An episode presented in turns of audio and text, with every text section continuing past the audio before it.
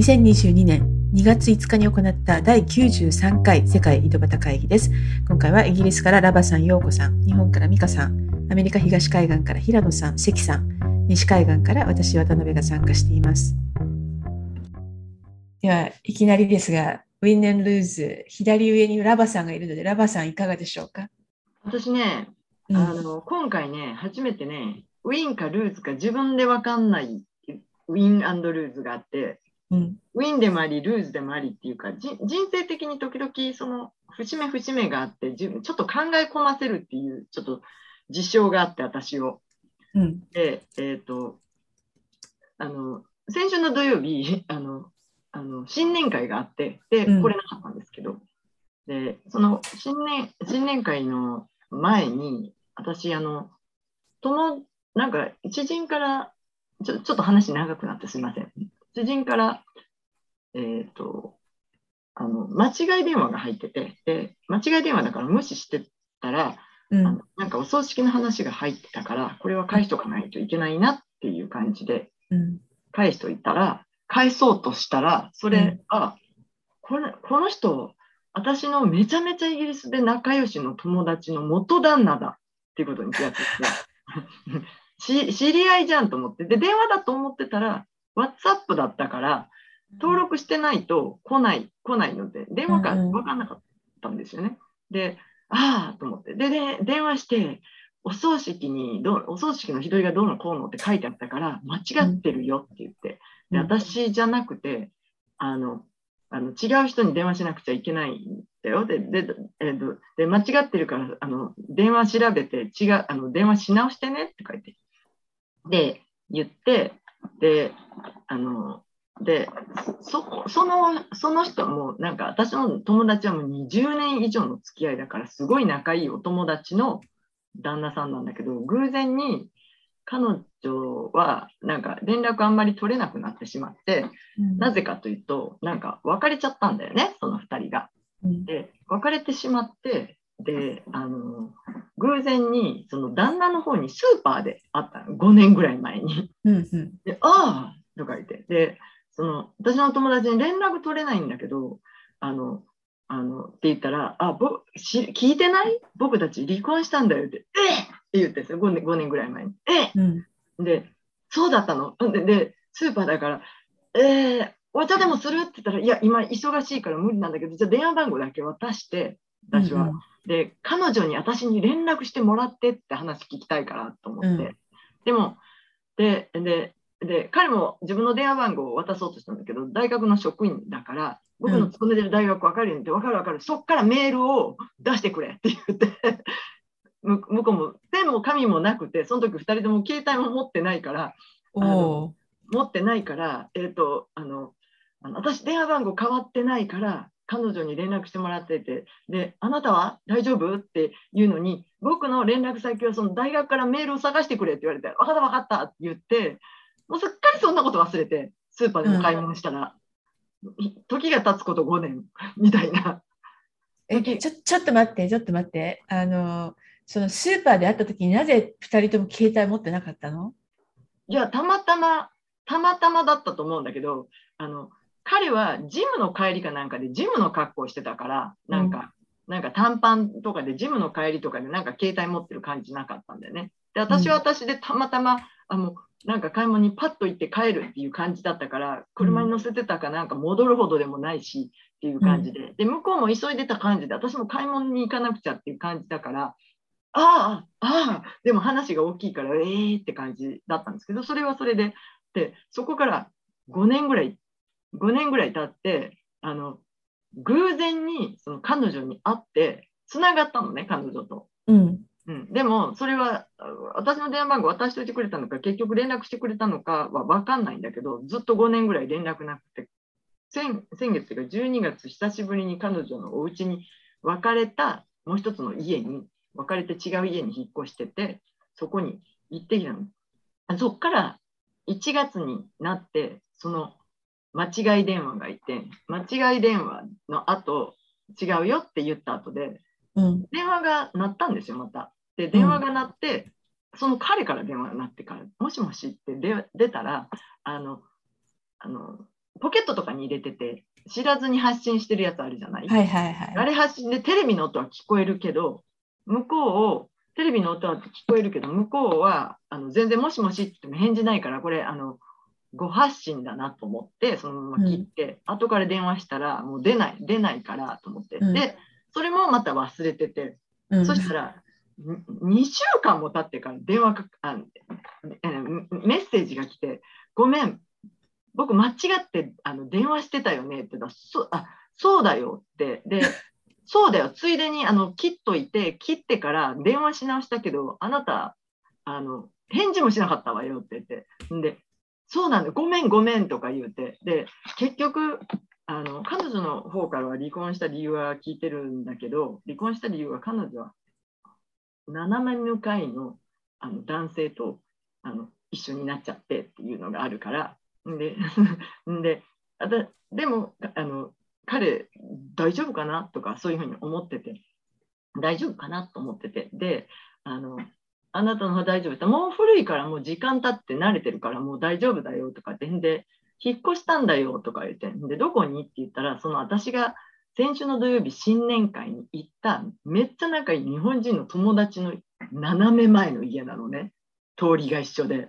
んでであのその家そこにすごい近所私その辺しょっちゅう行くからその友達を訪ねにその行った時にあのお茶でもしましょうとか言ってしたらその時にあの今度の土曜日どうって言ったら今度の土曜日その私新年会があるからその新年会の間にちょっと抜けて家見に行ってちょっと行ってすぐ帰るわって斜め向かいだからって。で新年会はほら夕方から夜一晩だからあのあのあの今なら行けるよって言ってこう新年会のその20人ぐらい来てるからそとそこだけパッと抜け出して20年ぐらい行けるよってここから私が運かルーズか分かんないけど家を行ったら家を見せてくれたんだけど私いろんなお家に行くんだけど友達に大きな家だったり綺麗な家だったりもうセンスのいい家だったりもうゴミ屋敷のような家だったり。でも他人の家だからどんな家もあんまり気にならないし、ね、どこの家を家でも私の家よりいいのね。大体は。私が掃除とか下手だから。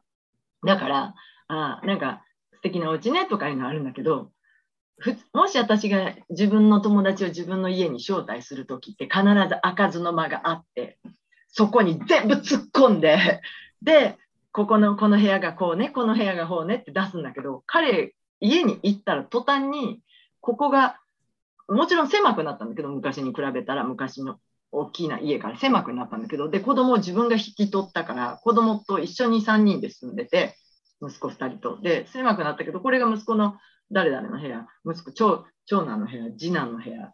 で、ここが僕の部屋、ここが僕の書斎って、開かずの間がなかったの。まず、まずそこがショックっていうか、普通、だから、私、や今までで行った家で一番綺麗だったのね。それがショックでっていうのはおかしいんですよ。あ普通、どんな女の人の家でも見せられない部屋っていうのは絶対あるのになかったのね。で、私、かつ、今までで行ったどんな部屋よりもセンスが良くて、でちょっとそれにショック受けて、で、私結構シングルで、シングルマザー的に育ててきて、あんまりその夫からそのお金をもらわずにずっとやってきたんですね。で、家散らかっててって言ったら、うちの同僚に、すごい頑張ってるよ。これが男だったら、男が2人を子供育てながら働きながらだったら家散らかってても、絶対責めないだろって言われて慰められてきたのに、それを見たら、私言い訳が全部なくなったとか思って。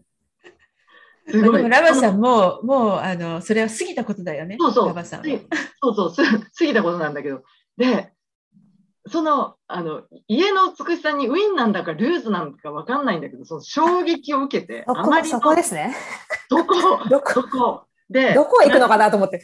そうそう、どこ行くのかなと思ったんだけど、すごい、あの、すごい衝撃を受けて、なんか、私、なんか自分の人生すごい間違ってやってきたって、すごいなんか、くだらないことなんだけど、人ん家にいてそれ言うって。でも今までいろんな人の家でもっと素敵な家だって見てる、大きな家だって見てるんだけど、なんかその、そのか、その、なんでこんなに綺麗な家があれできるん？って思って、その開かずの間がないって、で、ね、たまたま来て、まあ、20年来の久しぶりだけど、全部見せられるってすごいなと思って、私はこれできないなと思ったら、ものすごい打ちひしがる。打ちひしがれて、そこはルーズなんだけど、ああ、ちょっと私はこれを目指さないといけないなっていう、ちょっとウィンもあり、そこ。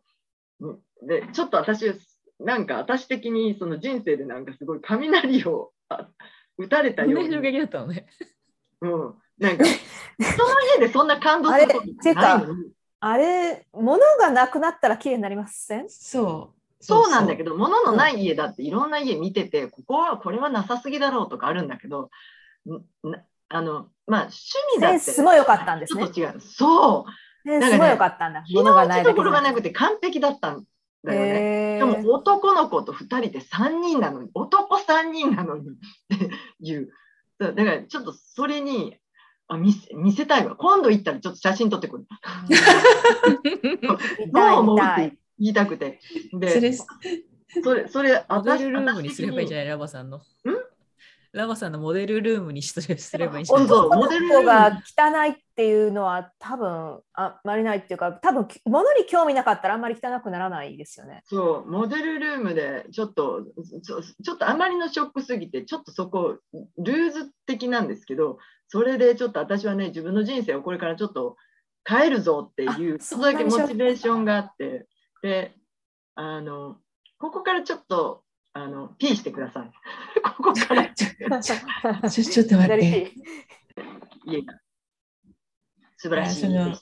ラバさんのそのすごい片付いててびっくりしたっていうのって私前この回で話した気がするんだけどコロラドで奥さんとなんかトドラーの娘たち2人を殺したあ。夫っていうのがいてでその殺した日の前日とか前々日のビデオがあって家の中がモデルルームみたいに綺麗なの。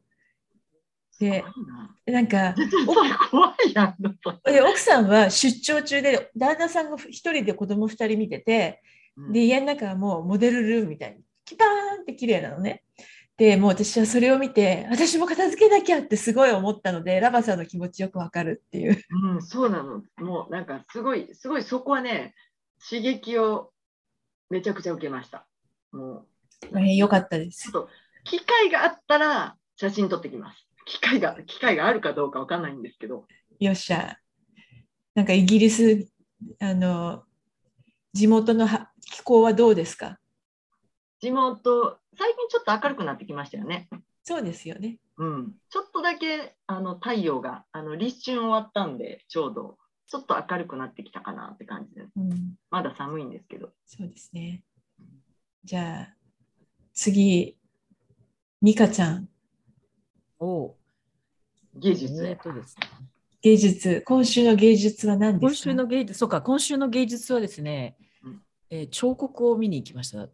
おお稲葉智弘、これであのツイッターで知り合いがライクをしていて初めて知ったんですけど、うんあの見て結構一目惚れだったんですよ。ちょっと今サイトにサイトを送りますね。この天王洲でやってるこの人の個展見に行きましたって写真がこう4枚ぐらいそのツイートに貼られててでその中のこのトップ画像にもある狐だったんですけど、えっと鉄で作られてる目とかはないこう抽象的な形動物の形なんですけど、その後ろがワイヤーになっててこうふわーってこう空間に溶けていくようなそういう表現をする人なんですね。で他にいくつかあってでこれを彫刻だっていうのを見て分かったんですけどあのやっぱ仕事的にもデジタルなことをやるしあの今 XR を使って新しいサービスをとかそういうクリエイティブスタジオにいるのであのデジタルのそのパーティクル使ってふわって表現ってたくさんあるじゃないですか。世の中あ世の中じゃないやこう世界を表現するのに、えっと、このしっかりとした境界線があるオブジェクトとあとその境界線がふわっとしているオブジェクトがそこから散っていくっていうようなそんな表現たくさんあるんであの実際の現実の世界にあるものでそれに似たような表現ができるんだっていうことにものすごい感動を覚えてこれは見なきゃいけないと思って。行ってきたんですけどあの下の方にある写真みたいにあの本当に鹿とか羊とかあと私が一番好きだったのがあの犬犬と狼のやつだったんですけど牙があるような。それって一番奥の写真？これは、あ、ここには載って載ってない？ないかな。うん、OK。で狐で本当に狼みたいなちょっと細長い顔があるんですけど口をパッと開けててその口の中に、えー牙がバババってあるんですねだから何か獲物を捕まえようとしてるような凶暴な表現ではあるんですけど、えっと、後ろ側がそうやってふわってなってるのでなんかファンタジーの中にいるような狼っていう表現だったんですね。でこれがそのあのガッチガチのこの鉄多分鉄だと思うんですけどそれでその空間にあるんですけどなんか溶け込んでるような感じとかファンタジーの世界とかデジタルな表現っていうのとちょっと相まって不思議な感覚になってで見る人によって私はその空間に溶けてるような感じとかデジタル表現に近いって感じたんですけど他の人はあの別な感じ方もするだろうし今まであの彫刻っていうとガッチガチでその場にあるよっていうような固めたソリッドなものっていうイメージがあったんですけどあこういうのもあるんだっていうのにと感動を覚えました。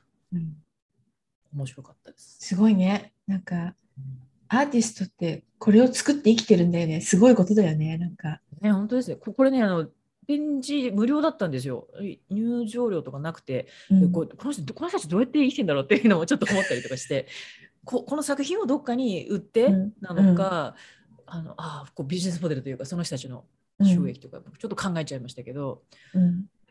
でもこれだったらあの、まあ、補填できるぐらいの人なので。う作品を売ってとかなんのかなって邪念がね入りながら 見てましたけど。なんかあのアーティストのコミューンみたいなのってうんなんかあのお金も出してくれてしかもそこに住んで創作活動をしていいみたいなのがうちの周りにいくつかあるんだよね。うちの周りいくつかはないわ。とりあえず一つはあ二つぐらいかあってこの間メキシコ行ったああれはお金は出してないのかな？なんかそういうアーティストコミューンみたいなのに属してるとなんかこう奨学金的になんていうの？生活費を出してくれるみたいなのはあったりするらしいけど、へえ。あでもなんか中世とかねそう王様がパトロンになって芸術をっていうのってそうういうん。感じだろうし、ちょっとわかる。なんかね、似てるような、似てないようなで、私、この人のインストレーションすごいなと思って、塩田千春さんっていうんですけど、なんか、どうどう見てもどうやってインストレーションしてるのかわからない。お森美術館ですごいねい長期でやってた方ですよね。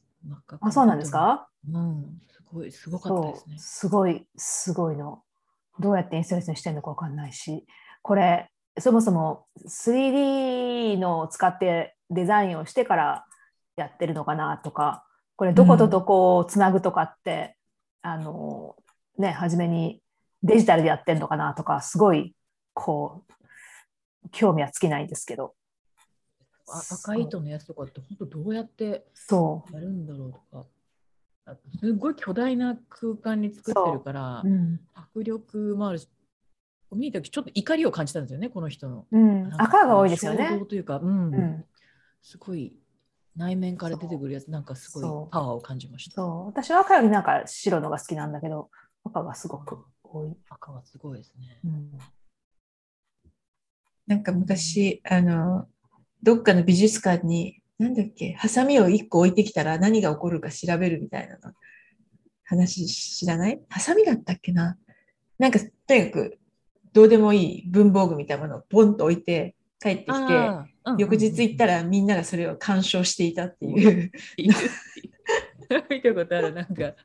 なんだっけ？ハサミだったっけ？ハサミか何何かを、そうですね、ハサハサミかなんだっけな、なんか置いてますよね。ガラスケースのところにちょんと置いてるだけでみんながしげしげと見てるとか、あとメガネ、あメガネもあ、メガネだったかもしれない。なんか、横の壁のあの床に置いてあって。そういうのに比べると、こういう大物は一生懸命作らないと作れないし、す ごいよねとか言って、サイズで考えているのかっていう。いや、でもそうですよね。この三日月がついた鹿のやつ、すんごいでかくて、横4メートルとか、そんぐらいあったんですよね。へでっかい。このゆきこ水谷さんっていうのは何なんでしょうかこれはもうギャね。ラリーの名前でした。ギャラリーの名前なんだ。方の会社でそのギャラリーの名前がゆきこ水谷になっててうんで最初これで私稲葉さんもい水谷さんも知らなかったんであの稲葉智弘「The Stories That You See」っていうタイトルついてるのに下にゆきこ水谷ってあってあれさ作家はどっちだとか、うん、かに。く分かんなかったです。そうね。なんか、あの、友広稲葉さんのサイトに行くと、うんあの、あ、うん、ご本人のサイトに行くと、なんか、実際にインストールした場所の、なんていうの？どこかに置いてある、ちゃんとう販売したものの絵みたいなのあるから、があるのね。うん、あと今までの履歴がありますね。ポーランドとか、なんか幼稚園に置いてあるのもあるみたいだよ。あわーすごいですね。うん、今こうこういうこうその場所とか今までの履歴とかがあるとこの作家さんがどういう経緯で今のこの表現に至ってるかっていうのがあって多分もうこれ見ると10年とかかけて今のに至ってるみたいでうん、それが面白いですよね試行錯誤なんだなっていううん。っていうのをこ美香ちゃんの今週のアートでした今週のアートでした。あと、えー、それウィンね。一応、うん一応ウィンですね。えっと、あと、ルーズの方はですね、えーえーコルーズ2連発、えっと、一つが今週にまとめなきゃいけない自分のあの決算、青色決算と確定申告の準備があるんですけど、税理士さんに送る前の準備が全然できてない。まるでできてない。お前大丈夫かっていう。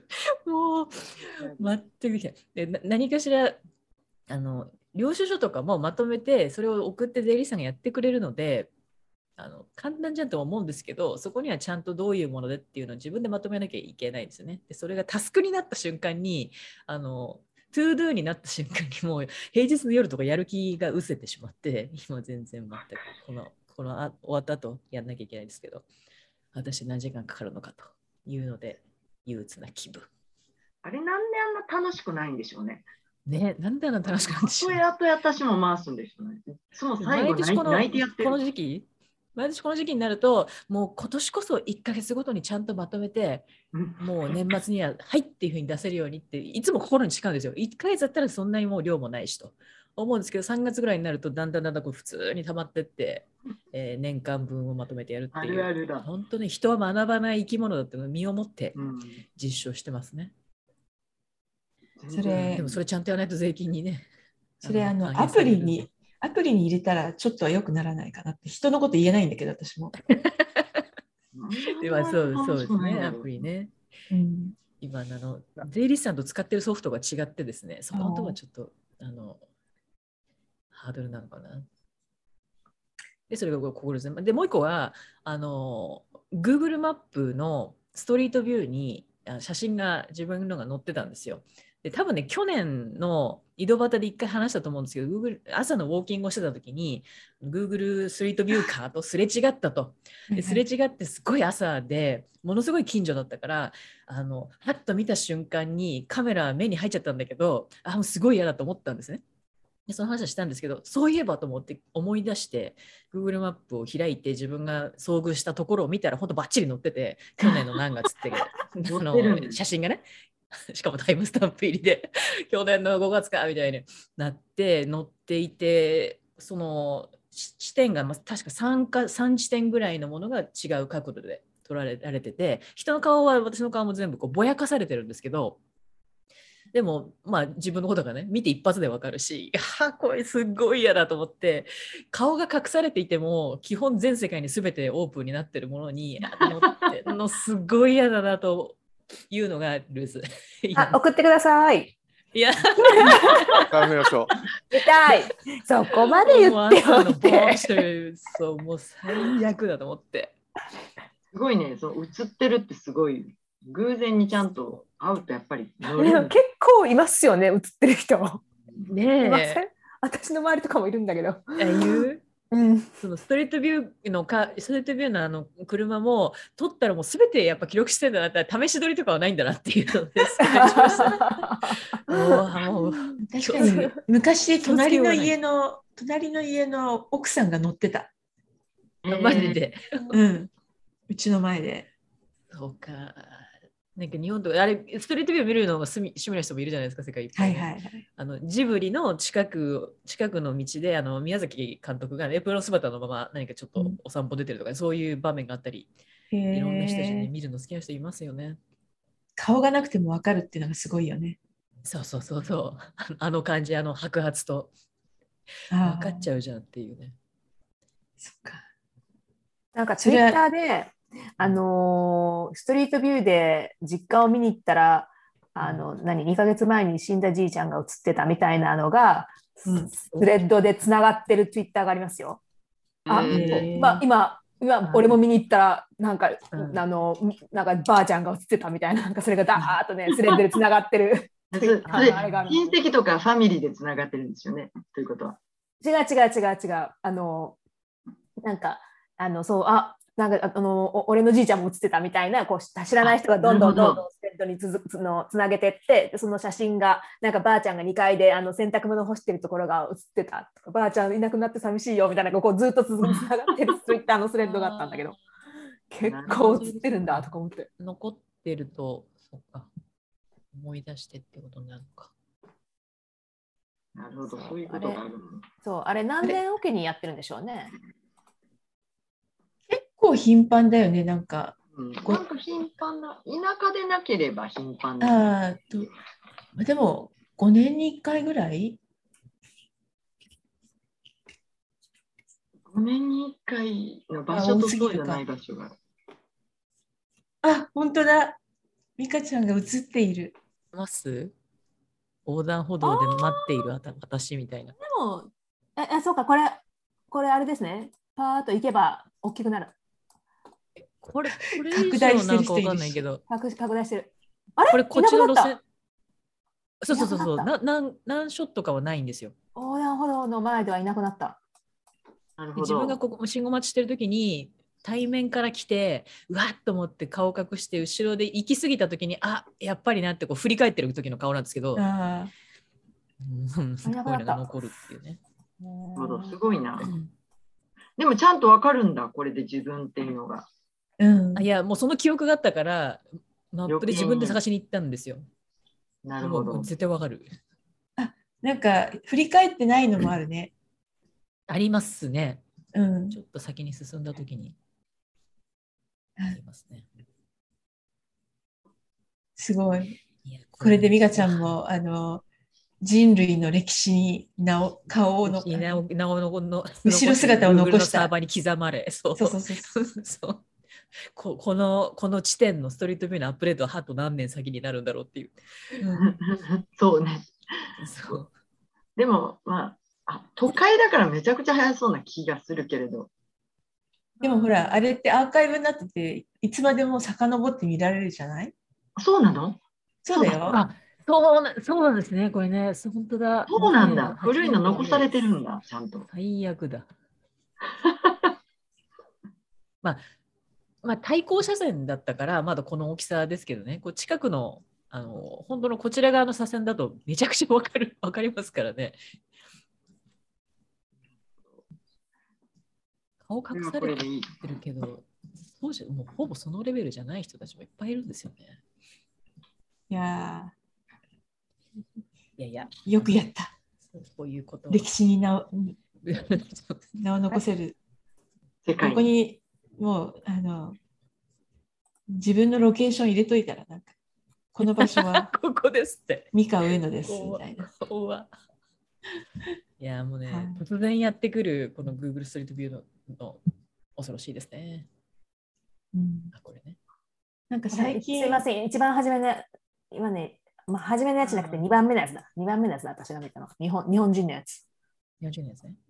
うん。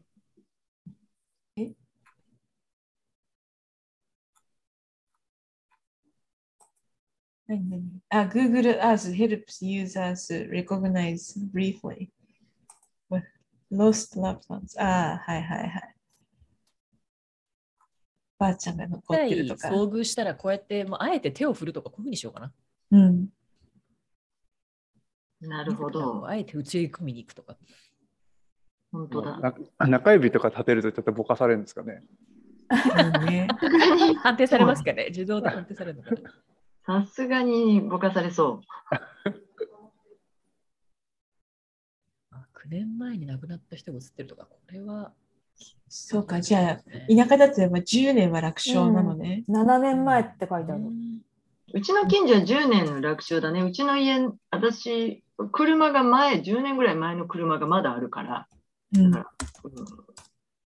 田舎の住宅街とかだったらほとんど変わんないような気がする。アップデートの頻度はあるかもしれないですね。あ、関さん来た。お、関さんだ。おういいですね。先週に引き続き。そういえばニューヨークの雪はもう全然大丈夫になったんでしょうか、平野さん。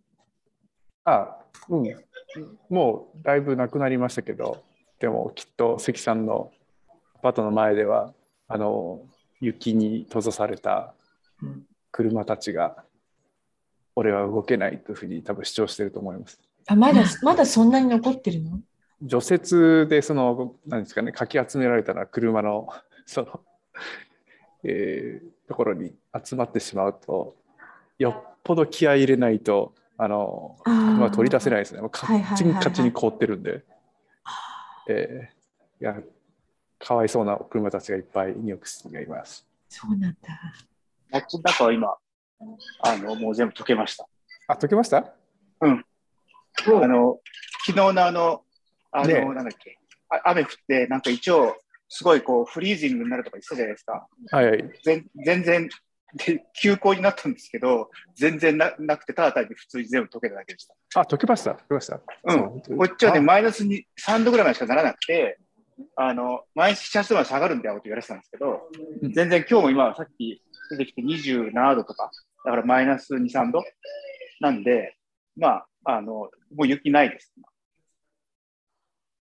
素晴らしい。私の住んでるとこはまだ雪があってもし車つ止めてたら持ってます。はい。もう微妙な距離ですけど、すごい違いますもんね、気温がね、ね5度ぐらいで。ちょうど今、病院から歩いて帰って歩い歩いてももう全然雪もなく、じゃあ。雪、雪なしです。地下、だから地下鉄がなんか乗ろうと思ったら、あの、いきなり、あの、ブレーキ故障で、あの、乗ろうとした駅で止まってて、こう、の乗るちょ、乗ろ、改札入ろうとしたら中の人、中が人が出てきて、止まってからの乗らないよって言われて、で慌ててバス乗って帰ってきまし咳してるね。大丈夫か？た。大丈夫。じゃあ、美香ちゃんも終わって、じゃあ関さん、いきなりどうですか？ win と lose はありますか？ win って言えるかどうかわかんないけど、ワードルがニューヨークタイムズに買収されましたね。先週、ワードルの語源は何だって言ったけど、あの作った人の名前だったのね。そうです。O, o と A が違うだけですね。うん。ワードルさんが作ったものだからワードルだったっていう。で、ね COUK なんだけど、ブルックリンに住んでるっていう、よくわからない。そうそうそうそうそう。へ知らなかっーたあそうなんだ。あそうなの？ブルックリンに住んでてあの値段で売っちゃったわけって感じですか？そうそうそう。そうそう、そういう感じ。えーねでもなんか三あの5文字の単語って限界があってなんか3000ぐらいがマックスじゃないかそうするとなんかね、あれでも、1万円なんなん、ディクショナリーがあるんですよね。この中から出しますっていうのは、さしてあって、あそうなんだうん、それが、だから、本当だから、そそのリストを使ってちゃんとやれば、すぐに、わ割とすぐ、えー、出せるらしいんですよ。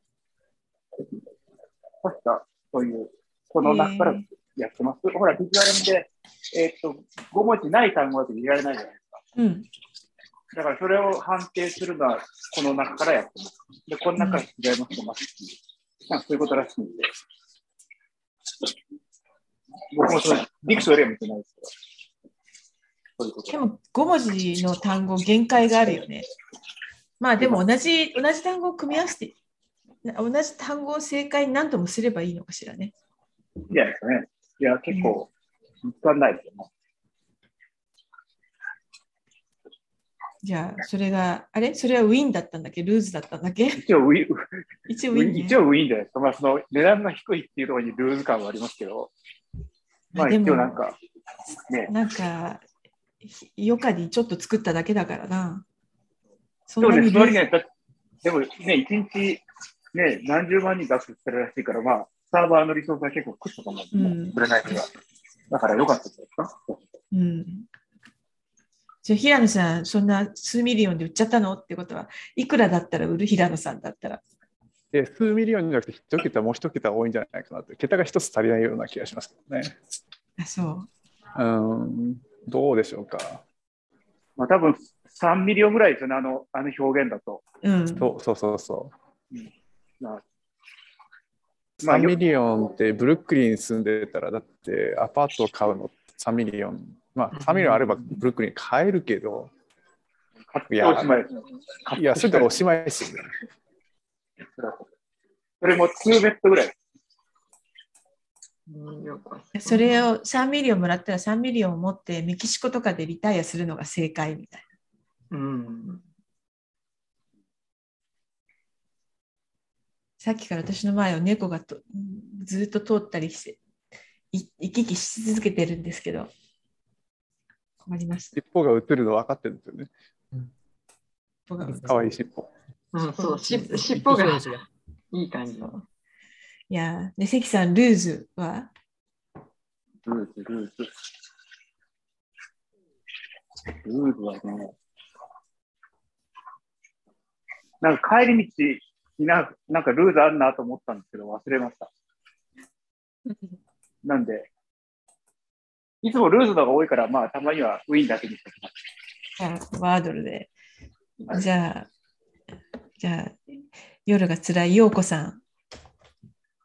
私はですね、ちょっとうちの、うちの近所、うちの近所、実家の近所を探してるんだけど、誰も知ってる人がいなかった。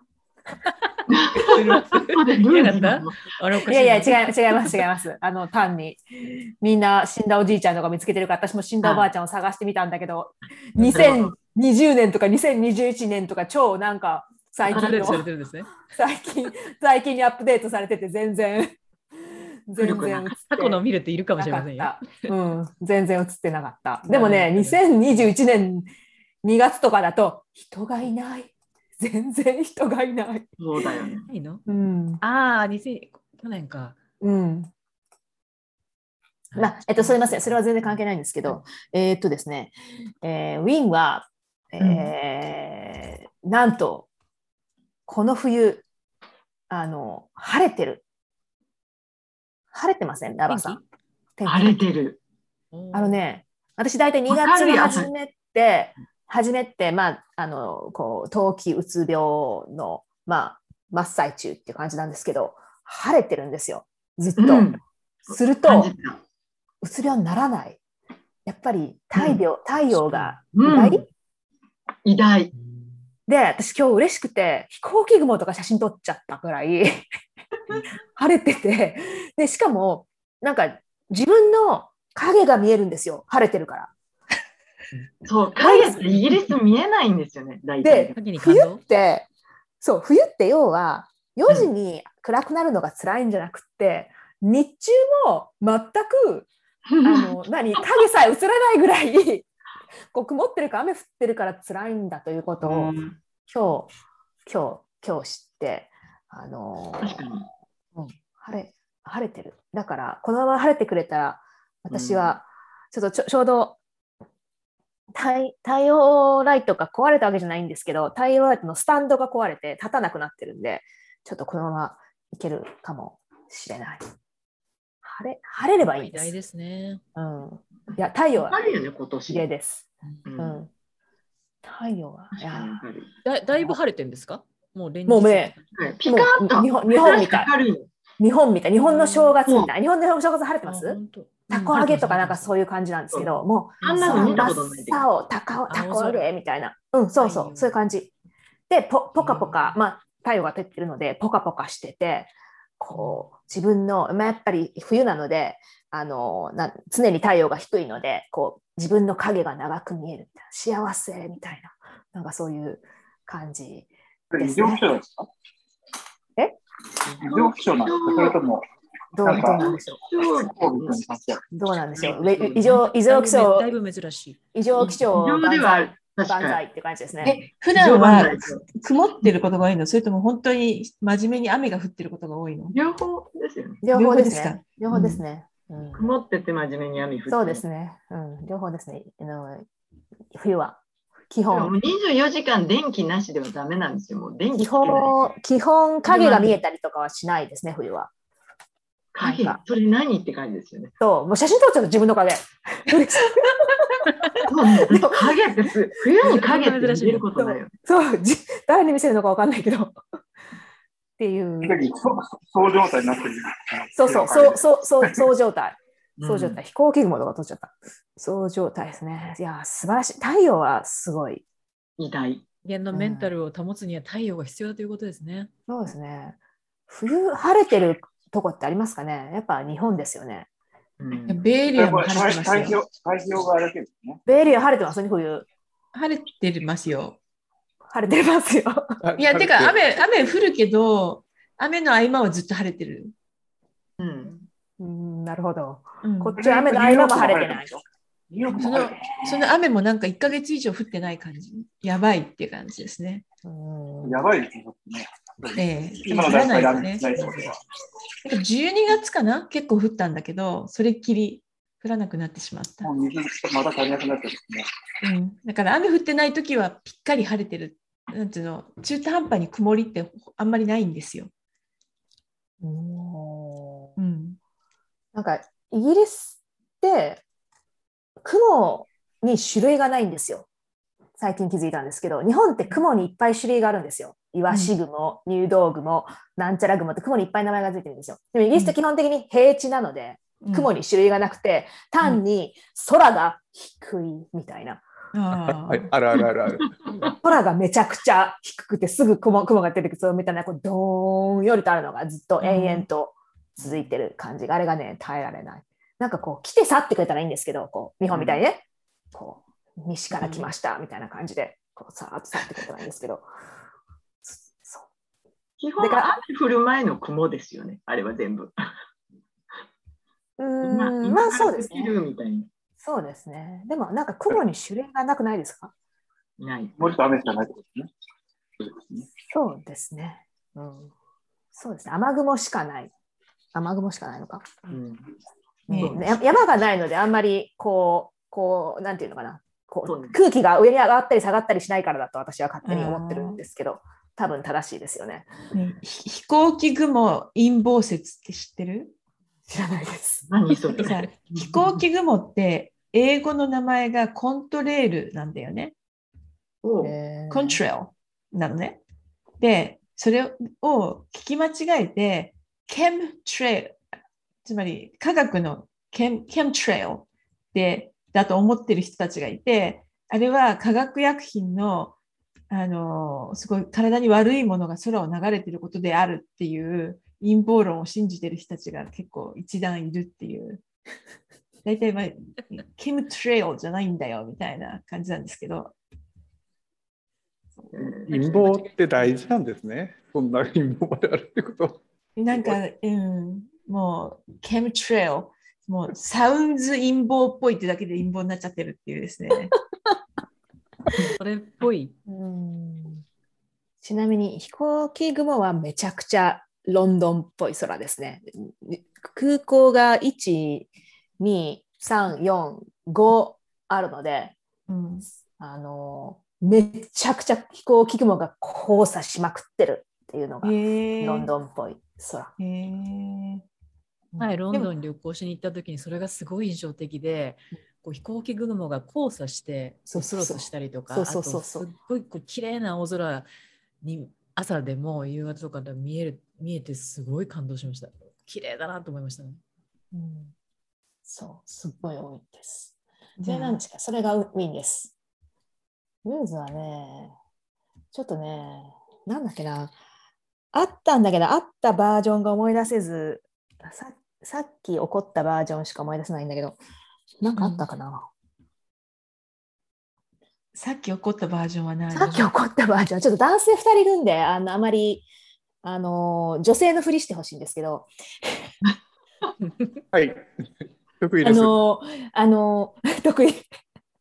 あの、ブラジャーって、私昔から、あのほら、なんか日本にいた頃ってちゃんとこう測って買ってもらったりとかしてたんですよ。うんでも昔からもうそのサイズを変えず変えずにもうめんどくさいからずっとそのサイズで買ってるんですけどそもそも3人あのー何母乳で育てるともう全部なくなっちゃったんです胸が。胸がまず全部なかなくなったのに、ブラジャーサイズそのままで買ってるから、いつも大体パカパカなんですね。で、パカパカなんだけど、こう背中の方から、こう、なんていうんですか、こう、あれ？持ってくるね。そうそうそうそう。肉を寄せてくる寄せてあげてるわけです。もう寄せるふ。ーっとすっごい、もう本当すっごい寄せるんですけど、すっごい寄せてあげて、何、10回ぐらい寄せて、それがパカパカなんだけど、すっごい寄せてあげて入れてたんですよ。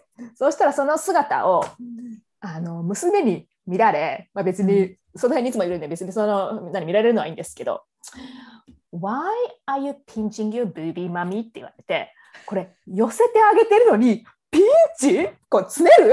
ピンチって言われてると思って、要は、もうほとんど皮しかないから、ピンチしか見えないんだっていうのが、こう、軽く、こう、余韻を持って、うっすらと。ちらと、ピンチって言われたって。一応これよ、ね、日本語的には寄せてあげるって言って、日本、それを訳するとどうやって訳すのか知らないんですけど、寄せてあげてるんですけど、はい。Why you pinching your booby, mommy? って言われました。でもそれ寄せ寄せてあげてるとあのだんだん移動してる間に広がってきませんか？大丈夫ですか？何が広がるんですか？えまた背中に戻られてしまうっていう。あ、もうそうそうそう、も戻られますよ。そうなんだ。も戻もうそうあのね、やっぱりホームホームにホームに私ちょっと使ったことないけど、効果あるのあるならちょっとしたい。みたい寄せてあげるやつですか？な。うん。まあでも日本のはね優秀ですよ。ワコールとかもう超優秀。川川でもなんとか寄せられる。なんか戻るんだったら普通にパッと入れた方が早くないですか？いや、だってじゃあそのカップ入れたらその余分な肉はどうなるんですか？そこにステイしたままですよね。余分、あ、そうか。そのうん余分な日肉を本のは本当にっていう利ほとん点がある。本当に余分なものをねこう入れここに集中してくれ入れてくれるんですよ。なるほど。こっちのはダメですよブラは。日本のはすごい優秀ですよ。胸を大きくするだけじゃなくて、余分なものそうをそうそうそう脇肉脇って肉。あれもある。そうそうそう。それがこう収まってくれないと、そうあのすっきり見えないじゃないですか。最近日本のブラもあの昔ワイヤーって言って、こちょっと男性少女分かるかなこのバスの下にワイヤーがね入ってるんですよ。で形をガンとこうホールドするためのものがあったんですけど、その金属のワイヤーだったのが最近もソフトワイヤーとかワイヤーなしっていう方のが全全然増えてきててユニクロに至ってはあのカップサイズとかも表示しなくて、えっとうん ML とかだったかな確か。最近そうですよね。なんかそうそんな風になって全部なんか SML だけでっていうか、すごいこう、うんうん大雑把だな、これってすごい思う、えそれはなんで最近なんですか？みんなさなんすごいそうそうなんかそのソフトワイヤー代わはまあい痛いっていうのがあれじゃないですか。あ痛いですね全体を覆うような感じになってますよね。うんうんうん。うん、それで、ソフトはもう結構な流れになってきてて、まあ普通に、う私も使ってた時そう思った思ったし、あとお洗濯すると変形もするし、まあソフト化するのはあの理にかなってんなとも思いますね。でもサイズは、でもソフト化されたらシェイプしてくれないですよね。えそうですね、これ寄せてホールドはなかなかね、ギュッとしないとね。うんなんかこれあのもいいのんじゃないですか。だ男性は聞かないで コメントしようないですよね。すみませんね。言言ってるので なんか思い出したんだけど私大学の1年生の時の英語のクラスのなんか英語の読み物にマスカラっていう単語が出てきてで先生があのクラスに2人しかいない女子のうちの1人である私を指してさあマスカラってなんだか説明してとか言ってでいやそれは目にまつげに塗るもので化粧品でとかって言ったらクラスの男性がなんかおーってなんかとどなんかどよめきがあって すごいなんかどよめくほど驚くことだったのかこれとか思ってそれを思い出しました。クラスに確かに2人しかいませんでしたね、理系はね。うん、マスカラより恐ろしいのはビューラーですよね。あービューラー恐ろしいよビューラーね。ビューラー恐ろしいですよね。ねビューラーってあのーゴムが入ってるじゃない？まつげをこうくるんってするために。うんで私あのアメリカにいる間って全然化粧しなくてこの若い頃若い頃っていうか、まあ、結構前なんだけど日本に行ってさあ化粧しましょうってビューラーでギュッてやって自分の顔見たらなんかすごいのっぺりしてるのね。あれ？とか思ったらあのビューラーのゴムがもうあまりにも使ってなかったからなんか劣化してて全然ゴムの役割を果たさずビューラーってギュッてやって瞬間にまつげが全部抜けちゃってたの。抜けた？うわ抜けるんだ。引っ張ると抜けるの。痛くないですか？痛い痛い痛い。痛いけどビュー痛いけどビューラーが痛いのかなと思って違いますよ。という。でに人間はまつげがないとなんかのっぺりした顔になるんだっていうのを知ったっていう。えこれ全全方位的にバンと抜けたんですか？なんかね一部じゃなくて？おかしい。真ん中辺だけ2.5センチぐらい切れた。だいぶですね。うん片目だけ。ななんか痛そうなんだけど。うん。これだけでや気づいたってことか？いやなんだろう。なんで片目だけだったんだろうな。なんか力が入れすぎたんですかね。もう片方に比べて。よくわかんないんだけど。だからゴムに付着して、もうそれで反対側はつく場所がなくなってたそういやーそうあそうかそうかもしれないもう食い込んでたから食い込みきれなかったのかもしれない だってままつげとかってこのい一束？一束っていうか、ほんの12ミリのとこが、うんまあ、抜け殻じゃないですかよく。うんであの時に12ミリなくなったとしてもあここないっていうふうにすごい気になるぐらいなのに そんな1センチとか2センチとかなくなったら大変ですよね。だって屋根のひさしがないようなもんじゃないですか。そうそうそうそう ザバーってこう光が。いやーでも結構驚きましたなるほど。写真撮っておいてほしかったぐらいですね。うんなるほど。でブラからはビューラーにしたと話してる間に、ようこさん、大きなルルーズ思い出した？お思い出してないです。多分ですね、あの多分、あのーセーリングのしあれを諦めたぐらいですか、あ、ね。諦めちゃったの？ついに。そうなの？あ、ついに、ついに。ついにって言われた。あれ誰かかけてなかったでしたっけ？かけかもこけるべきだ。かさんかな。あのーそうですね。投じてただけね時間時間切れになってまたお金をまた払わないと追加できないんですけどだから延長できないんですけど払ってないんですね。うんがあるんだ。このままこのまま消えるのかな。地中海を優雅に旅するんじゃなかったの？いやあのねまずね難しいんですよ。あと難しいのとあと、まあ、要は私がでやったらスキッパー大学かなと思ったんですけど私がスキッパーになったらちっとも多分エンジョイできない。あ、と、なんか実はスキッパーってうん。なんかこの乗ってる人の命がかかってるじゃないですか。うんなんかそういう、うん、なんかそんな、そんななんかこう責任、責任はちょっと負いたくないなとか思って、あのーね、あのむ虚しく。スターバードとか、スターボードか。そうそうそうそうそうそうそう、そうですね。っていうぐらいですかね、ルーズは。はいウィンじゃないですか？なんか決まってよかったじゃないですか？うん、そんな気がすそれがる。決まって。それはウィンウィンなような気がする。え本当ですか？うんできた人たちがウィーンしたからウィーンって言うお金かかる割にはそんなに見返り少なそうな気がする。うん確かに。毎年必ず行くのかとかね。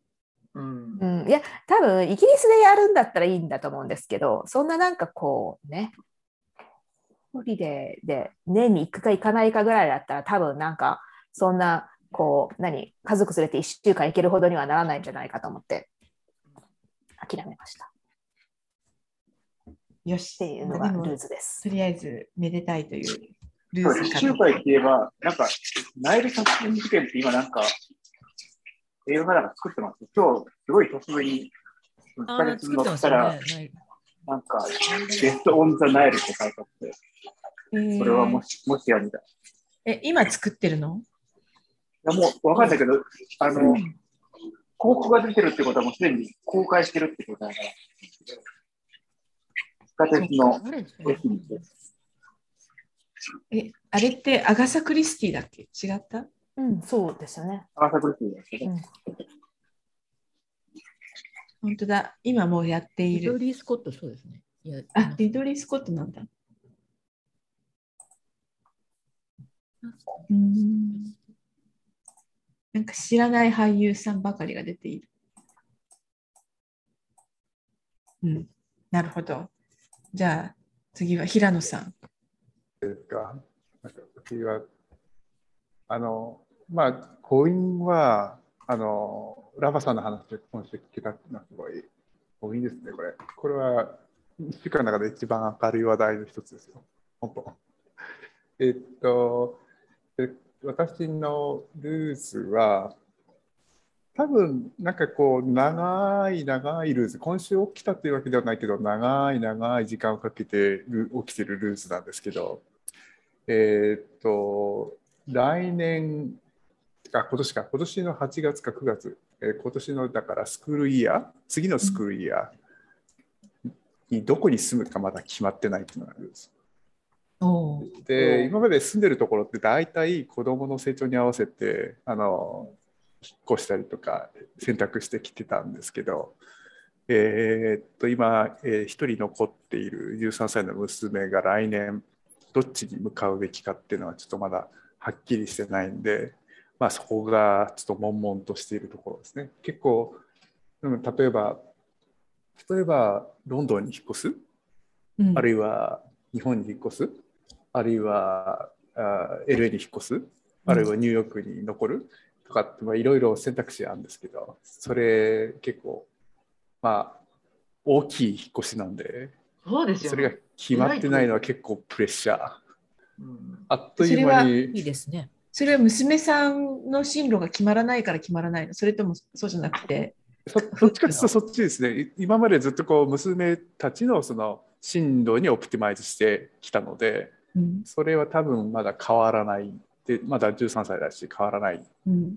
ですし、まあ、13歳で大事な時期なんで、えーまあ、あのなんでそうなってるかっていうとその今娘がそのすごい一日の昼間を使っている、えー昼間の時間を使っているあの学校に、えーっと一番上から2番目の娘は4年一番上の娘は2年。えーで一番下のその13歳のまだ家にいる13歳の娘は今のところ今度,、えー、と今度の、えー、と6月で2年になるんですけど2年行ってるんですね。で、えー、とそこに居続けない方がいいんじゃないかっていう説をですね、えー、とその娘2号が唱え始めましてその4年間行ってた人。で今あのプロとして踊ってる人ですけども。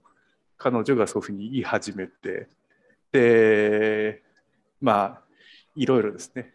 それはどうして、うんとね厳しすぎる。うん。でそれはが普通の勉強を教えてくれる学校？うん。それはダンスの学校。ダンスの学校。うん、うん。厳しすぎるって言ってもうちょっとその自分の体とかアーティスティックアーティストリー？で何ですか？え芸術性？芸術性とかをもう少し自分で探索できる時間を作った方がいいっていうのがその娘2号のえー説なんですね。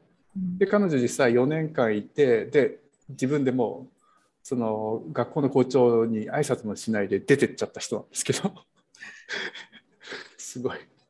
すごい。世界的に有名な人に対してそんなことをできるといういい度胸をした人なんですが。でもその人はやあの娘2号はその後ヨーロッパに行って、えーとアムステルダムとフランスに行ってで今香港に行ってるって感じでそれがすごく良かった。あとサンフランシスコにも行ったのかな？彼女は。そう。あ東京にもちょっと3ヶ月ぐらいいましたね。でそういうトレーニングをいろんなところで受けてなんつうかその4年間失ったものを使って本当は、まあ、あの得ておかなきゃいけなかったいくつかの部分っていうのを取り返したっていう経験がある人らしいんですよね。でまあその観点からしてその2年以上いるのはあんまり良くないという説を唱え始めてでまあの私はちょっとそのそっちでトレーニングを受けたことがないのでよくわからないんですがまああの娘2号が言うんだったらまあまあ多分そんなに間違ってないだろうと思ってさどうしたもんかということでちょっと悩みを悩みが悶々としているところですね決まってないっていうのがちょっとルーズこれだから今週のルーズとかではないです。ちょっと結構長期的なルーズですね。はい。それに行かないとなると、また新しい学校を探さないといけないってことなんですよね。うん、探さないとっていうかいくつか候補あるんですけど、まあ、どれがいいかわからないというか幸いにもなんか、まあ、まだ決まってないですけど一つ二つ二つから、えー、とあの生のオーディションにそのインビテーションが来てて来てたりとかして、まあ、選択肢はいくつかあります。うんありますがでもどどれがいいかっていうのとその本人がどういうふうに次の1年2年間を過ごしたいかっていうなんかいきなり13歳の娘にどういうふうに過ごしたいかってその決めさせるっていうか、うん考えさせるのがかなり かなりあの敷居の高い要求なんですけど本人のその思いっていうのをまあまあはっきりはしないしてないですしはっきりしてないところにその大きくその進路を変更するっていうのもなんていうかそのあ親の結局言ってる通りに生きてるっていう結果になりかねなくてそれも怖いし、まあ、だからって確かに娘2号の言う通りその2年以上いるっていうのはなんかあまり良くないかもしれないとかまあいろいろいろいろ。えちなみにその末っ子さんは今の学校は気に入っているの？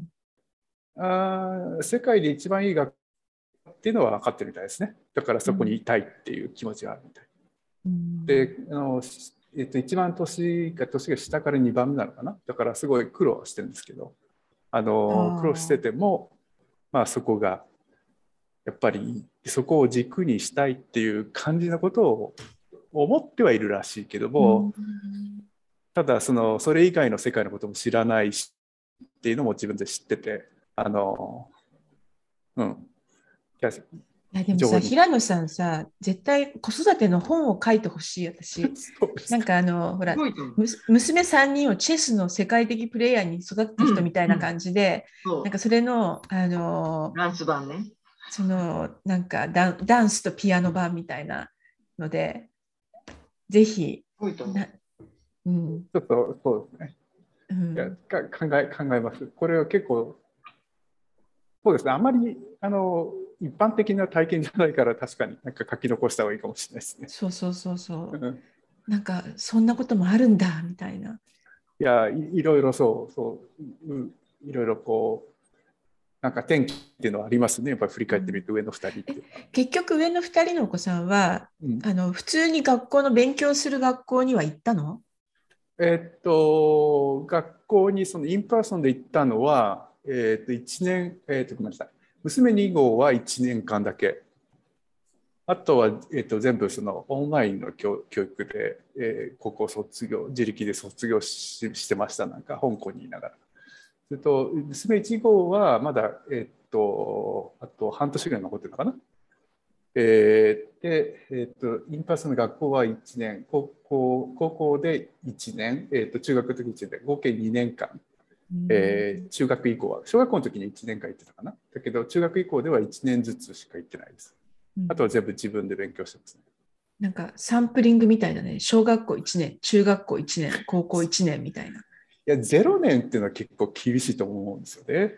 あの0年っていうのはなかなかなかその社会に出た時にオリエントできないっていうか苦労すると思うんで、まあ、やっぱりそのサンプリングっていうのは多分結構いい中途半端ないい回だと思いますけど。でもそのはい。1年行くことについて娘さんたちはどういう感想なの？行く前と行ってる間と終わった後とかで。あのえっと、だから1号と2号は2人とも同時に、えっとえっと、ミドルスクールのグレード6のかな、えっと、ニューヨークの学校に行ったんですけどうん。あの2人で行ってるから、まあ、これはまあ当たり前だと思ってるらしくて。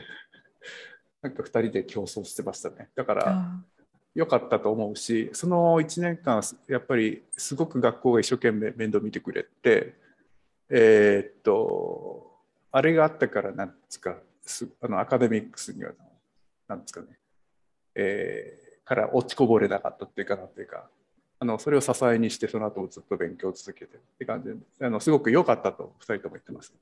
うん。うん。むしろ1年で辞めちゃうことについては？あー。本人たちはなんかそのアカデミックスが中心じゃないっていうのはもうなんか当たり前に思ってたらしくて、あのやめちゃうことに関しては全然全然迷いもなかったですね。うん。えなんかもう別世界の話だよね、うん。なんか。うん。ん。え、ダンスの学校っていうのは、ダンスとか音楽とか、そういう以外はないんですか？ええーその私の娘たちが行ってる今のそのニューヨークの学校は音楽しかないんですよ。音楽とダンスだけでコンテンポラリーとクラシカルと音楽この3つしかなくて、まあ、学校によってはすごくいいあの、えっと、全日制のそのダンスの学校で例えば、えっと何っけ、えっとモナコにあるプリンス・グレイスだっけ？とかとロ,、えっとロンドンにあるロイヤル・バレスクールだとかカナダのトロントにある、えっとカナダナショナルバレースクールとかそういうところは、えっと一応学校のプロあのアカデミックスのプログラムを併設して学校の先生が来て教えてるらしいですね。で私の娘が行っているところはそういうのはないです。そんなに大きい学校じゃないしあの政府がお金を払ってるわけでも何でもないので。はい、だからなんていう学校なの？それは。えっと、私の娘が行っているところですか、うん、差し支えなければい。や、いいです。えエリソンバレーっていうところです。へえはい、聞いたことない。エリソンバレーとオークっていう、えーところですね。はい。え、まあそれはそのなんかすごい大きな引っ越しをする場合は当然平野さんも一緒にですよね。そうそうですね。まあ、あと、なんか寮、全寮制の学校に行くっていうのはもちろんありで、あーえーでそうしたら私はどどどこに住むどこに行けばいいの？まあ、別に私は別に大丈夫です。けど結構あの順適応能力があるんでていうかまあオンラインの中で生きてるんでそのあんまり住んでるとこ構わないんですよね。えーだからもしかしてその娘1号が今ナシビルにいますけど、えーその後ナシビルに1年間住むってなったら娘1号とえー合流するとかなんかまあそういう選択肢があるんで私はあんまり自分のこと心配してないんですけどえ、ナッシュビル、香港、ニューヨークでしたっけ？そうです。で、下手したはいらさっきのそのチョイスからするとロンドンかもしれない、LA かものしれない。大変ですね、それ。そうその日本かもしれない、その選択大陸3つに分かれてませんか？ええそうなんですよ。いや嫌になっちゃいますよ。嫌になっちゃうんですよね。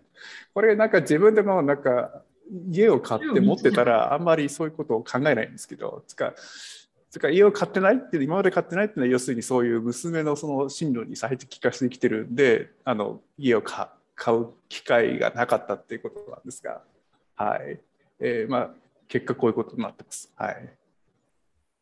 す？ごいよねす。ごいですねいろんな角度からもすごい。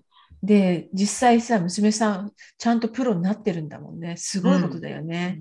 すごいことだと思うんう。でもこれぐらいしないとダメなんだなっていう感じプ。ロになったかって次の年のプロにななり続けられるかどうかはちょっと微妙なんですけどそれはそれは厳しい世界なんででもなななってはいるけど一回でもなったっていうのがすごいことだという気がする。だって、子供ってなんか基本的に引っ越ししたがらないじゃないですか。そうん、う、ルーティンを好むというか。そうそうそう。友達と離れたがらないので、うん、すごい。ね。えそうそうなんですよね。と双子はやっぱりちょっと違いますよ。あの双子は双子の世界があってだからまあ結構そういうんで引っ越ししても平気だったのかもしれないですね。まあ、末っ子はそうはいかないかもしれないです。そこがちょっとあの盲点なんですけどあのあまり慣れた環境じゃないので、はい、うん。結構長期的な図っていうかあの悶々としております。はい。ちなみにそのエリソンバレーは一番上のお嬢さんも行ってたの、一番1号は、えっと、最後の2年、えっと2号は、えー前あその4年間。4あ、そっ年間。か。でプラス1年はヨーロッパヨーロッパと日本とあヨーロッパの中で2つと日本に行ってで今香港に行ってるかな。すごいよね。厳しすぎるっていうのがあの娘2号さんがあのおっしゃったみたいですけど通常3番目って一番打たれ強くないですか、えーどうですかねうん双子だからであの上の双子っていうのはやっぱりすごい特殊みたいですね。なんかその彼らはその2人で同じことをやってれば似てることをやってればあのどれだいくらでも頑張れるらしいんですよ。2人でこう支えてっていうか私がやってんだからあなたもやってるしあなたがやってるんだから私もやってますみたいな。で、うん、確かに打たれ強いかもしれないですね一番下の子は。あの学校でいろいろその先生がすっごい厳しいでその例えばある先生にそのすごいこうハラスメントを受けたりとかしてもなんかそこで泣き出してとか絶対しないですね。なんかそのえーと、どうやってそのその先生に、えー、次の日言い返すかっていうことをそのくる 車の中で私と散々議論して考えをまとめてますからね。すごいそういう点確かにあの私尊敬しますけど。意外にその3番目の子はもしかしたら厳しいと思わないかもと思うんですよね。もしかしたら。うん、うん、あんまり厳しいと思ってないですね。そのおっしゃる通りで全然本人も思ってないんですよ。あのあいや厳しい学校ですごい、まあ、あのアメリカではその生徒を叩くってことはないんですけどそのあの、えっと、この筋肉を使うっていうのを覚えさせるためにその先生がその筋肉を、えー、ターゲットにある特定の筋肉をターゲットにパチンとかって叩くんですよね。でそういうのは、まあ、多分あとアメリカ来ていろんないくつかの学校行ってますけど多分そこともう一つぐらいかなそんな厳しいのは。とはみんなみんな上手だしねはい素晴らしいですとかってやってる学校なんですけどやっぱりあの今娘が行ってる学校はプロフェッショナルスクールなんでまあ君たち今これくらい頑張らないとプロにはなれないプロはもっと厳しいんだからねみたいなそんな感じなんです。はい。ひえって感じです。私、とてもとても3日でやめてました、多分もうもうピアノは全然やってないの？えー、と、余暇でやってるかな、娘1号と2号は。あの、2人とも、えっと、バレエスタジオにはピアノが必ずあるので、うんうん、えー、スタジオが空いている時とかに、例えば楽例えばナッシュビルの娘1号はあのショパンの楽譜を持って、えー、持ち歩いてるみたいですけど、時々弾いてるみたいです。ピアノも結構セミプロレベルでトレーニングしてたんだよね。そうだよね。うん、1号は特にすごかったですね。はい。や何歳までこう？17歳。17歳で辞めるって決めた。すごい最近的な。17歳だもん。すでにいろんなコンペ出てるっていう感じですよねすでに。うん。コンペに出始めてたんだけど辞めちゃいました。はい。なんかそんな感じです、えいや。それはぜひあの芸術家を育てる、うん、本なんか7つの秘密みたいな本にして 嬉しそう。いや、はい、それがルーツかな。じゃあ、ウィンは？ウィンは、なんかちょっと、あのあんまりあのお話ししたくない気持ちもちょっとあるんですけど、すごく嬉しかったので、ちょっといろんなところを。PPP ってあの自分で隠しながら、えー、とお話ししますと、あの、えっ、ー、と、とある会社のちょっと募集があってあの人材の募集があってまあ競争率は多分1000倍超えてるんですけどあのそこに、えー、っと熱でひひ言いながら倒れて倒れてながらもちょっとそこに応募書類をちょっと頑張って作って、まあ、あまり自信がなかったんですけど応募書類出したら一応書類選考は通りましたっていうのがウィンですね。えー、多分人事の人のカレンダーの空き具合からすると多分10人から多くて20人多分 10, 10人から15人ぐらいをその一次選考に通しただと思うんですけどおそらく。えーまあ、1%。1%かな。多分1%ぐらいだと思いますね。はい。1%。そこに入っただけですごく私は嬉しくて。あの、これ、1000倍の試験にあのかあの受かったこと生まれてから一回もないんで、多分受からない可能性もあるんですけど、まあ、とりあえずその自分の、えー、っとですね、書いたラブレターがあの相手に読んでもらえて話を聞いてあげるって言ってくれたっていうことがこうすごく嬉しかったです。はい、で、えー、来週来週そう一次面接なのかな。まあまあ、一次面接がでそのそこの会社の人たちと話ができるだけでも私は嬉しいですけど、へはい、そんなことがありました。えそれもまたあのフフルリモートな仕事なんですか？そうですね、フルリモート、リモートファーストで有名な会社です。そはい。好き、な会社なんですか？え？好きな会社なんですか？ああ、いや、大好きだからちょっと応募したんですよ。えはい。まあ、いや、そんな感じで、今も別にやりたいことがやれてないわけじゃないんで、その今の職場とか仕事にそんなに不満があるわけではないんですが、あの、まあ、この募集っていうのは多分10年とかに1回ぐらいしか出ない募集なんで、ちょっと頑張って、えー応募してみました。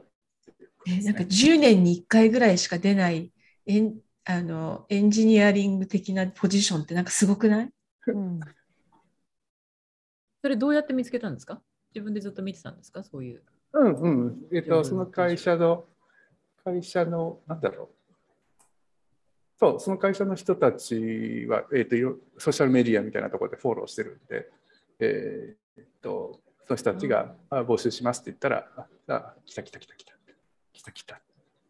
3年前にはなかったことが、突然、10年ぐらい待ってたって感じですかね。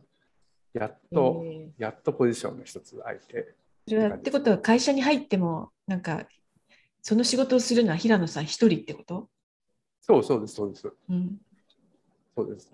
で多分このポジションは本当に他に似たよう全然違う職種同じ会社で違う職種のポジションのオープニングとかってやっぱり10年5年、ねえー、とかの別の職種で私があって思ってたやつは7年7年間ある人が勤めててその人が辞めて7年後にまたオープニングがあったっていうぐらいめったに開かないんですよ。あはい。なんか、それでふと思い出したんだけど昔あの日本人の、えっと、ゲイの男の子と話しててサンフランシスコに彼は住んでてでサンフランシスコだったらもうよりどりみどりなんじゃないの？と言ったらいや違うんです。って言われてえっとなんかそのみんな好みがやっぱりあってで白人彼は白人の男性が好きなんだって。で白人の男性でアジア人の男性が好みの人っていうのがもう限られていてでアジア人が多いから空きを待たないとパートナーが見つからないんですって言って そそうなの？って言ってすごいまあその人はそう思っているっていうことでなんかじーっと空きが出るのを待ってるんですよとか言って 言っていたのを思い出した。いやー、なんか気持ちわかるな。気持ちわかるな。うん。そういうことありますよ、多分。はい。なるほどね。あの芸術家の世界とかでも多分そうだと思いますよ。例えば、あのババレエダンサーはもう間違いなくそうだし、例えばオーケストラの楽団員でも、俺、俺このオーケストラ給料安いし、あんまり好きじゃねえんだよなとかって思ってて、やっぱりその、どっか別の好きなオーケストラに移ろうっつっても、その例えばファゴットっていううんえっと楽器の奏者は大体大きなオーケストラでせいぜい2人大体1人か2人じゃないですか、うんじゃあその開くのが本当に10年15年に1回ですから、うんまあそうそういう人たちはいますすごいことですな。あでもいいお話聞けました。ありがとうございます。なんかまいえいえ待つとか、そういうタイミングとかやってくる時とか、そういうものをこう待ったり、縁を自分で捕まえたりっていうのが大事だなっていうのを感じます。あ来週、面接来週なんですか？来週です。あのなるべくプロカスティネートしてあの心の準備をして。私あの喋るの得意じゃないんであの日本語でもこんなちゃんと喋れないしその英語でも、まあ、日本語と英語って大体同じなんですけど娘によくあ今回その応募書類手伝ってくれたのは娘2号であの最後あのプルプルフリーディング頼んで直してもらったんですけどいやパパの言ってること難しくて分かんないって。どうしてこんな分かんないようなことを考えてるのあなたはっていうことを言われてですね。あのあの前回も別の2年ぐらい前にその就職活動してた時に同じことを言われたんですけどあの少しは良くなったでしょって言ったらうーん言われて、まあ、ちょっと悲しかったんですが、まあ、でも、なんか皆さんとここで、えー、もう4ヶ月、5ヶ月くらいお話してますかね。あのいろんなお話して、いろんなお話聞き聞けて、えーと、自分の考えは結構、その2年前よりははっきりとあの書き表現できるようになった。で、あのまあ、多分ラブレターとしては、まあ、確かにうちの娘2号は分かりにくいよ、これじゃって言ってましたけど、まあ、それでもまあ、この私の中ではまあ一応今までで自己ベストということで、ちょっと許してくださいって感じですね。はい。とりあえずは第一関門突破ということでおめでとうございます。はい、ありがとうございます。来週以降、アップデート楽しみにしてます。いやあのはい、ちょっとそういうプレッシャーなんですけど。はい、私はですね、私はじゃあルーズからいくと、なんか昨日のニュースなんですけど、うちの、えー、私の住んでるベイエリアで、まあ、ベイエリアの中では全く反対側なんだけど、私がベイエリアの左の方に住んでいて、で右側の方っていうのがあるんですけど右側の方のオークランドで、えー、高速道路を走ってる車の運転手が撃たれたっていう高速道路走ってる間にですよ。でしかも夕方の5時とかででしかもそれが初めてじゃないっていうその同じようなところで、えー、っとこの間は5歳の男の子が流れ弾に当たって死んだっていうのがあってなんかなんか高速運転して普通の昼間に高速運転して撃たれて死ぬとかってどういうことみたいなのがあってですね、まあ、それがルーズかなもともとオークランドってすごい治安が悪いところなんだけどさらに悪くなってる感がありますというのが、まあ、ルーズですね。えー、外からなんですか？うん、外から撃たれてる。フリーウェイですか？フリーウェイ。ライフライフルであの長距離射撃するとも隣の車線からとか。いやなんか結構渋滞してたらしいので、結構簡単に近くから撃たれたんじゃないかと思うんだけど、でも渋滞してたら逃げるのも大変じゃない？で、まあでも警察が来るまでの間になんか逃げてしまったのかよくわからないんだけど、うん、そういう事件が昨日ありましたっていうのが、まあ、ルーズかなっていうのと、あと全然あの私のルーズじゃないけど、Facebook のルーズなんか、うん、あの10ビリオンドルの売り上げを失うとか言って発表してで株価が1日で26%下がりましたっていうのがあってで10ビリオンドルって1兆円じゃないですか。で1年で1兆円分の利益が減っちゃうってそれ利益って売り上げが減っちゃうってすごいことだよね。思って、うん、そもそも Facebook の売り上げって今いくらなんだろうと思ったら85ビリオンとかあってほぼ10兆円の利益があって、そうか、10ビリオン減ってもまだ10%なのかと思ってですね。いや、なんか、ね、いや、でも、まあ10%大したことあると思うんだけど、なんか、それにしても、やっぱ GAFA みんな大きくなったなとか思ってしまいました。え、なんでなんでですか ?Facebook。あの、えっとね、アップルが、なんか最近アップルの、はいはいはいはい、これ、おあのアプリを立ち上げるとフォローしていいですかみたいなのが必ず出るじゃない、うんうん、あれでみんなが8割以上の人がノーにしてるので、うん、トラッキングできなくなったと。はいはいはいはい。うん、そうで、えー、1日で26%株価が下がって大変だのっていうのが、えー、Facebook。Facebook そう大きい会社だなっていうのはウィンなのかなっていう感じなんだけどっていうのがありました。でウィンはね、えー、先週の続きなんですけどあの娘の学校の劇のキャストを決めるオーディションがまたあって、うん、で一応全員出ることに決まってるので、えっと、5年ん？4年生以上かな？5年生以上かな？なんかは全員何らかの形で出ることは決まってるんだけどメインのキャラクターになる人を選ぶオーディションみたいなのがあってで今日行ってきてなんかあの、まあ、ウィンかどうかわかんないけど、いや、アメリカ人って本気でやるときは本当に本気だなと思ったんだけど、小学校の学校の劇なのに、ダンスと、えっ、と、シンギングとアクティングのを何度もやんなきゃいけないのね。で、なんか、アクティングはもう昨日原稿が送られてきて、これを読みなさいみたいなのが送られてきて、ちゃんとこう、えー台の上で、その選ぶ人の前で、ディレクターの前で、えー原稿をそれっぽく読まなきゃいけないっていうのがあって、だからさっきの平野さんのあの世界でトップのバレエの学校とかの話してたのに比べると、なんかちょっとあまりにも小さくて、ちょっとお恥ずかしいんだけど、えーなんかうちの娘、なんかあの何かをやりたいっていうことがほとんどないのね。何でもかんでも嫌だ嫌だって言っているのが、えー珍しく劇はやりたいって言って自分で手を挙げてちゃんと、えー読み上げにも行ったっていうのがちょっとビミニミニウィンですね。はい。そこから増えますよ、やりたやりたいことが急に。そうなの？うん、途中から急に、今まで何だったんだって。本当？それ何歳ぐらいで起こる出来事？結構遅いと思う。絶対、えっ、と、中学校以上にならないと無理かも。あそうなんだ。中学校になればむしろ、シャイさが消えるの？が、大体小、小学校の時はちょっと無理でっていうので、中学校ぐらいから大体急に生まれ変わるような子が多いかなと思うんですけえど。ーうんなんか、まませた子供は小学生から始まる人もいるんですけど、でも多分そうそうですね、ラパさんの言うシとャイな子は。うん。えへえでもさ、スポーツとか、まあ、アートとかも含めて、中学から始めたらもう遅いっていうのはないの？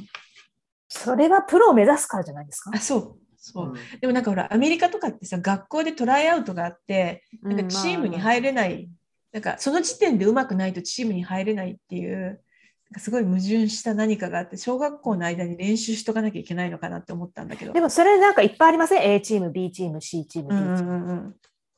そうね。うん。でもなんかそれ全部に受からない人がいるって、なんかテレビドラマのあのコメディのザ・ミドルっていうのがあるんだけど、なんか子供が3人いるうちの真ん中の女の子がとにかく何をやっても失敗するっていう気の毒な子で、で学校のトライアウトに全部落ちて、えークロスカントリーなをやることになったと。なぜならクロスカントリーだけトライアウトがないからっていうのを昔見て、えーこういう風になるのかなと思って、こうちょっと青ざめって感じなんだけど。え、それぞ全部学校そんな感じなんですか？わわかんない、知らないです。うちの長男が行ってる学校とかは、うん、あの A, B A チーム、B チーム、C チーム、T チームって、要は全員をカバーするだけチームがあるんですよ。うんなるほど。で、うちの長男なんかラグビーとか、あのほらイギリスラグビーの国なので、あのサッカー命でラグビー絶対嫌だっつったらこんな D チーム入っててなんかこう計算したら D チームって一番最後で、うそんな 一番最後のチームなのに試合させられるんだとか他の他の国とね 他の学校とうん、それもなんか辛いなとか。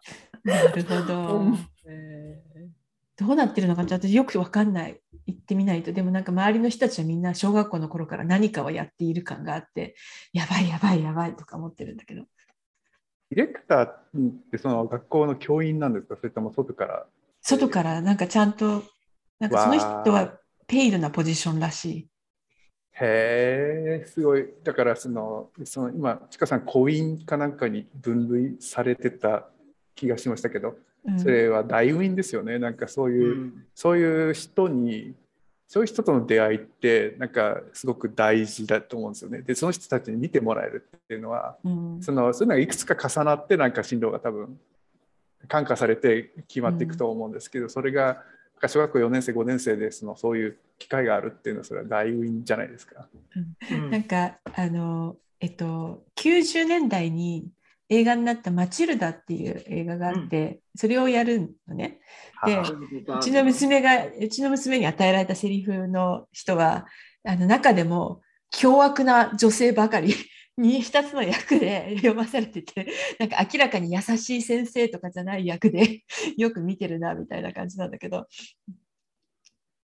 そうそれを今日やってきました。はい以上です。